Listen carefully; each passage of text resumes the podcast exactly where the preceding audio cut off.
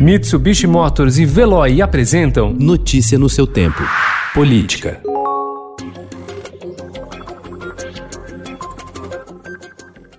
O currículo acadêmico apresentado pelo desembargador Cássio Nunes Marques, indicado do presidente Jair Bolsonaro ao Supremo Tribunal Federal, traz um curso de pós-graduação que não é confirmado pela Universidade de La Corunha, na Espanha. A informação foi antecipada ontem pelo estadão.com.br. Nos últimos dias, a reportagem consultou universidades citadas no currículo apresentado por Marques sobre os cursos que ele diz ter feito. No documento que enviou ao Tribunal Regional Federal da Primeira Região, publicado no site da Corte, Marques cita que concluiu pós-graduação em contratação pública pela Universidade de La Corunha. A instituição, porém, informou que não oferece nenhuma pós-graduação desse curso. Informamos que a Universidade de La Corunha não ministrou nenhum curso de pós-graduação com o nome de pós-grado em contratação pública, declarou a universidade em resposta enviada ao Estadão.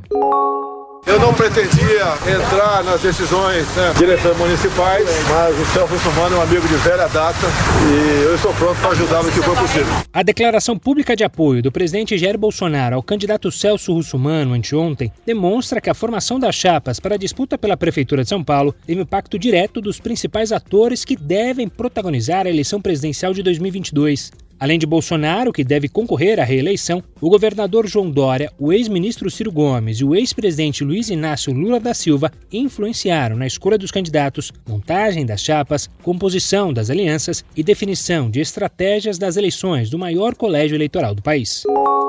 Mais importante projeto de lei enviado ao Legislativo Paulista desde a posse do governador João Dória, o pacote fiscal mobilizou entidades de diferentes setores e ampliou a oposição ao tucano na Assembleia Legislativa. Ao propor desde a extinção de autarquias até o fim de benefícios fiscais, o texto uniu rivais, gerou críticas até dentro do PSDB e já passou mais de uma semana emperrado no plenário da casa.